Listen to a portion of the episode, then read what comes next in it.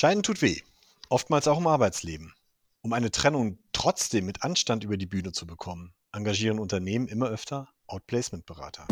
Herzlich willkommen zum Podcast von Rex Systems, Ihr Podcast für spannende Themen rund um HR, Recruiting und Talentmanagement. Schön, dass Sie eingeschaltet haben. Wir müssen uns von Ihnen trennen. Ein unangenehmes Gespräch, denn viele, die ihre Stelle verlieren, waren seit Jahren im selben Unternehmen, vielleicht sogar im selben Bereich tätig.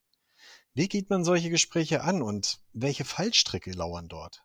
Das kläre ich heute mit Thomas Breuling. Er ist Partner bei der MSK Outplace Beratung in Stuttgart. Hallo, Herr Breuling. Ja, hallo, Herr Kretschmann. Ja, Herr Breuling, die, die Grundidee des Outplacements ist ja relativ simpel. Wer seinen Arbeitsplatz verliert, der soll mit Hilfe des alten Arbeitgebers einen neuen finden. Viele halten den Outplacement-Berater aber dann für einen verlängerten Arm der Firma. Äh, wie erobern Sie sich das Vertrauen der zu Kündigenden? Ja, also dafür nehmen wir uns sehr viel Zeit.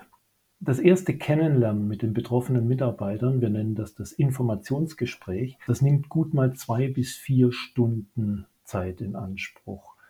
Ähm, solange es dauert, dauert es dann einfach. Viele Outplacement-Berater haben die Erfahrung des unerwarteten Jobverlustes irgendwo in ihrer Vita und können da ganz gut emotional andocken bei den betroffenen Mitarbeitern und die existenziellen Fragen, die sich da auftun, beantworten. Also dieses äh, finde ich wieder was? Ähm, muss ich mich regional verändern? Kann ich mein Gehalt wieder realisieren?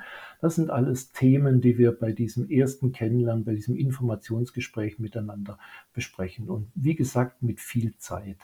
Vertraulichkeit ist dabei oberstes Gebot. Ansonsten ist das Instrument Outplacement für das Unternehmen und für den Mitarbeiter verbrannt.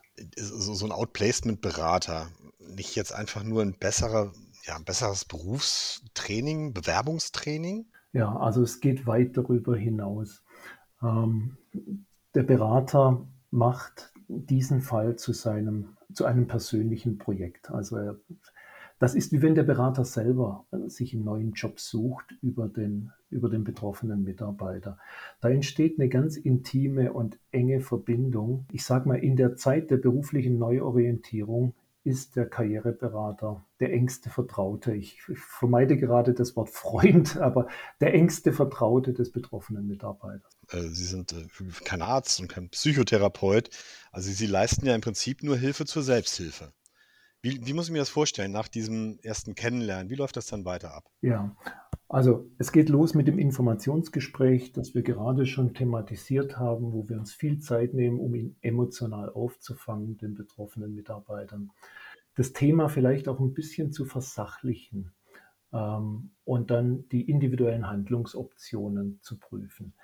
Erst nach dem Informationsgespräch trifft der Mitarbeiter die Entscheidung, möchte ich eine Karriereberatung, ja oder nein. Das heißt, wir verkaufen unsere Leistung immer zweimal, einmal an das Unternehmen und einmal an den äh, betroffenen Mitarbeiter, der ja äh, äh die Leistung in Anspruch nehmen möchte. Ähm, und dann startet die Beratung in der Regel mit der Standortbestimmung äh, Schrägstrich Perspektivenberatung.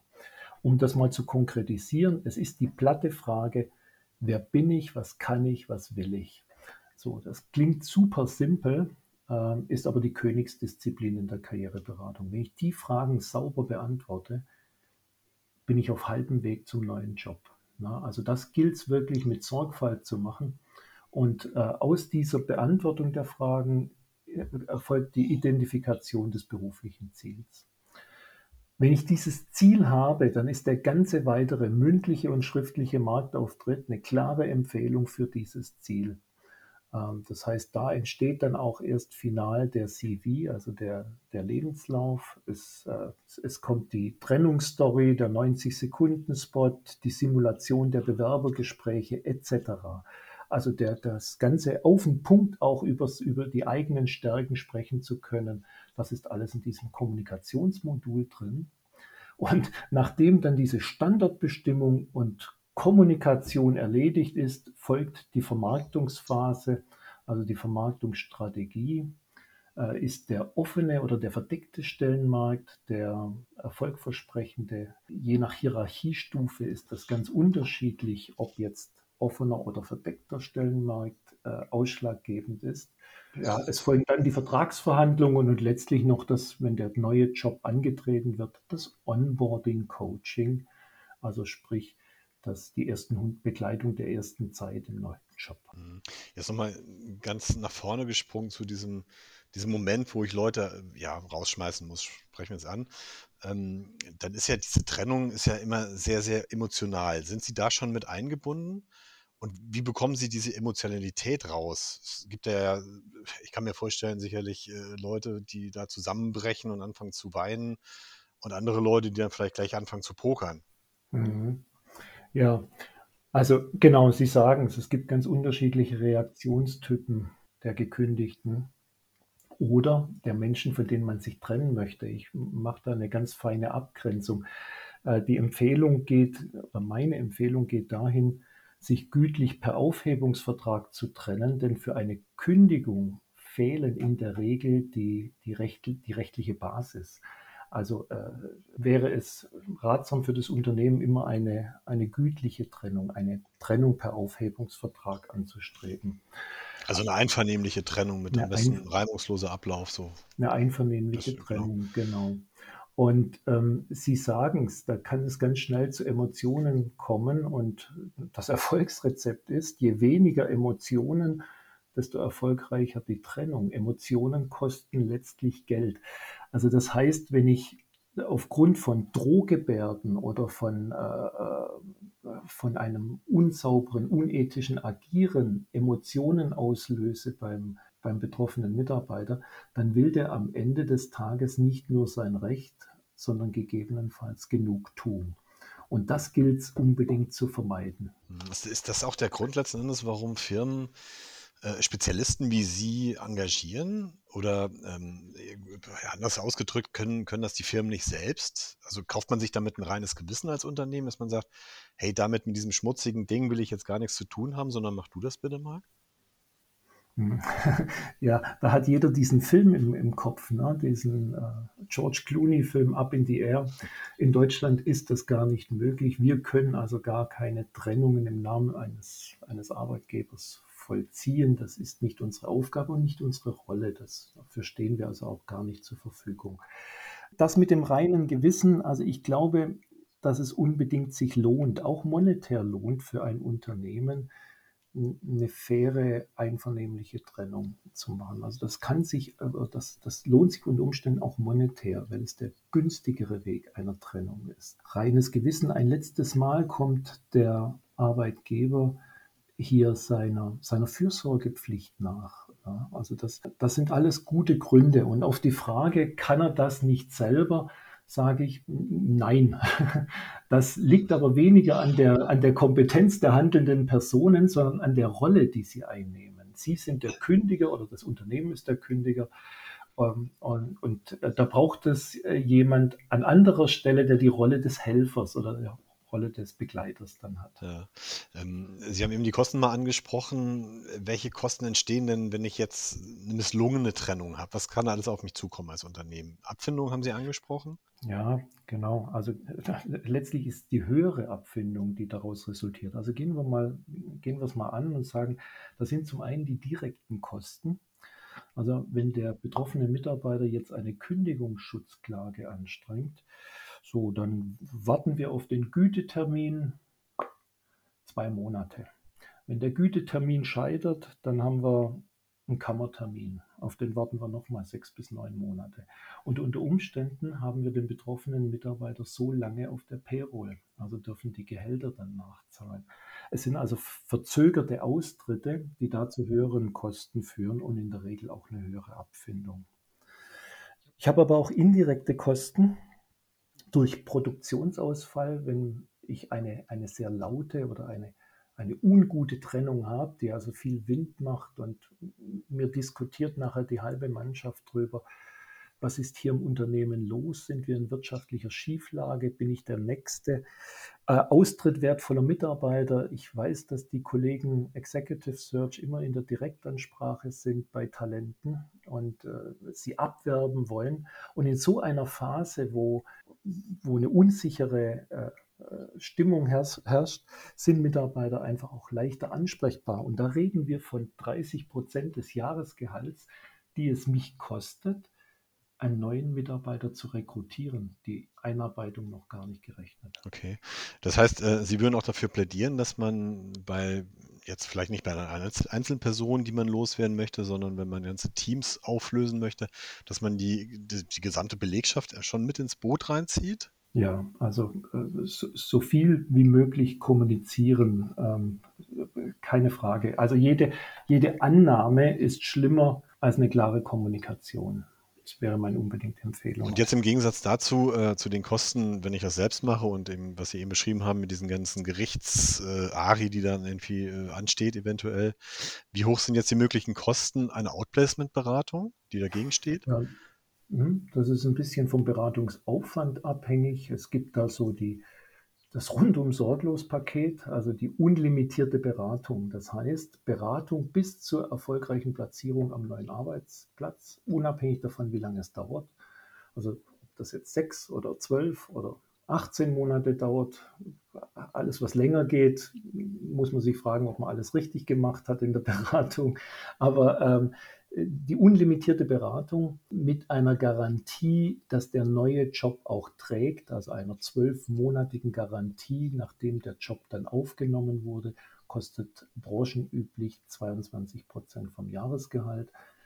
Wenn es äh, begrenzte Budgets sind, äh, kann man auch eine zeitlich limitierte Beratung machen, zum Beispiel jetzt eine Sechsmonatsberatung, die branchenüblich etwa 16 Prozent des Jahresgehalts kostet. Hm. Und kann man sich als Unternehmen jetzt die Kosten nicht einfach sparen, dass man sagt, ähm, okay, ich gebe dir jetzt eine Abfindung, lass mal kurz verhandeln. Dafür verzichtest mhm. du dann irgendwie auch auf eine Klage? Aus meiner Sicht keine gute Lösung. Ähm, eine Abfindung wird besteuert. Ne? Also davon kriegt der Mitarbeiter die Hälfte. Die Outplacement-Leistung ist steuerfrei. Seit 1.12.2020 hat der Gesetzgeber gesagt, das ist so eine sinnvolle Maßnahme, die will ich nicht mehr als geldwerten Vorteil versteuern, wenn sie einem Mitarbeiter zugutekommt. Eine reine Abfindungslösung. Ich weiß, dass die Bundesagentur für Arbeit bei Abfindungsfaktoren größer 0,5 recht empfindlich ist und dann drohen dem Mitarbeiter unter Umständen Sperren, wenn er, wenn er dann doch irgendwo in die Arbeitslosigkeit geht. Mhm. Ähm, äh, äh, und ich glaube, man muss eine Trennung budgetieren. Was darf mich die Trennung des Mitarbeiters kosten? Und dann muss man es verteilen. Und mit der Abfindung gewinne ich im besten Falle Zeit. Die von mir favorisierte Lösung wäre, ich halte das mit der Abfindung relativ flach, äh, gehe lieber in der, in der Freistellung oder in der Kündigungsfrist einen Monat länger oder, oder eine entsprechende Zeit größer. Ich, ich wandle also das Geld, das ich ihm als Abfindung bezahlen äh, würde, in Zeit, die er noch bei mir im Unternehmen de facto ist, und ich vereinbare eine Sprinterprämie. Das heißt, wenn er früher einen Job findet, dann können die gesparten Gehälter auch wieder monetarisiert werden. Er kann sich, also er generiert sich eine Abfindung dann, wenn er sie sich leisten kann. Und das ist dann, wenn er einen neuen Job hat. Mhm. Ja, und eben eine Outplacement-Beratung. Genau. Woran erkenne ich denn jetzt einen guten Outplacement-Berater? Mhm. Genau. Also das eine sind die Zertifizierungen. Man kann mal schauen, ist, ist das Unternehmen zertifiziert nach AZAV und ist es BDU-Mitglied? Das sind so Qualitätsmerkmale. Viel wichtiger ist aber, was sind das für Berater? Ähm, wir setzen auf, auf Seniore-Berater, die das also schon sehr lange machen und da auch Beratungserfahrung haben, größer zehn Jahre ähm, und relevante Zusatzausbildungen mit mitbringen, also eine Coaching-Ausbildung, eine NLP-Ausbildung, eine psychologische Ausbildung, was auch immer. Das ist dann recht unterschiedlich. Und dann sind es Referenzen und Reputationen, die maßgeblich sind. Ganz am Ende ist es People-Business. Ne? Und ich muss mal gucken, ob ich mit dem, mit dem Berater ein gutes Gefühl habe und darauf vertraue, dass er das in meinem Sinne optimal löst. Und äh, wie lange sollte so ein gutes Outplacement-Beratungsunternehmen schon am Markt sein? Das ist ja auch ein Qualitätsmerkmal. Ja, also ich würde sagen, größer zehn Jahre.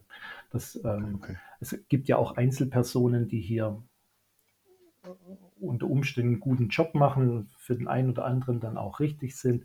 Also ich würde sagen, größer zehn Jahre ist der Erfahrungshorizont, der wichtig ist. Klasse. Haben Sie sonst noch irgendeinen Tipp, den wir jetzt noch nicht angesprochen haben für unsere Zuhörer, was Outplacement angeht? Ja, also wir bieten das den Unternehmen immer an. Das ist ja nicht der, der betriebliche Alltag, dass ich jeden Tag eine Kündigung habe. Und entsprechend schwer tun sich Unternehmen auch in so einem Trennungsprozess. Ich glaube, dass es das wert ist, zu trainieren. Also da auch eine Kompetenz aufzubauen. Wir bieten da Trennungsseminare an, das bieten viele Outplacement-Berater an, Trennungsseminare, wo die Theorie zunächst, also die, die Grundlagenvorbereitung, die Theorie geschult wird, aber was viel, viel wichtiger ist, und diese Gespräche dann auch simuliert werden. Also ich vermeide bewusst das, äh, das Wort Rollenspiel, weil mit Spielen hat das gar nicht mehr so sehr viel zu tun. In so einer Rollensimulation mhm. können alle Beteiligte leicht ins Schwitzen kommen. Und dann merkt man, wie schwer diese Gespräche sind und wie wichtig es ist, das im Vorfeld einfach äh, zu trainieren. Das wäre meine Empfehlung. Das ist, glaube ich, ein ganz guter Tipp, damit man da nicht die Leute dann wirklich auf den Freitag kündigt und im Regen stehen lässt. Ja, vielen Dank, Thomas Bräuling ähm, von der MSK Outlet-Beratung in Stuttgart für die, ja, für die Einblicke in eine für mich jetzt total fremde Welt.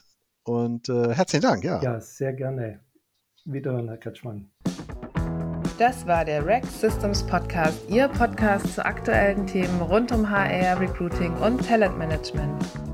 Wir freuen uns, dass Sie mit dabei waren und wünschen Ihnen noch einen schönen Tag, Abend, Nacht und bis bald.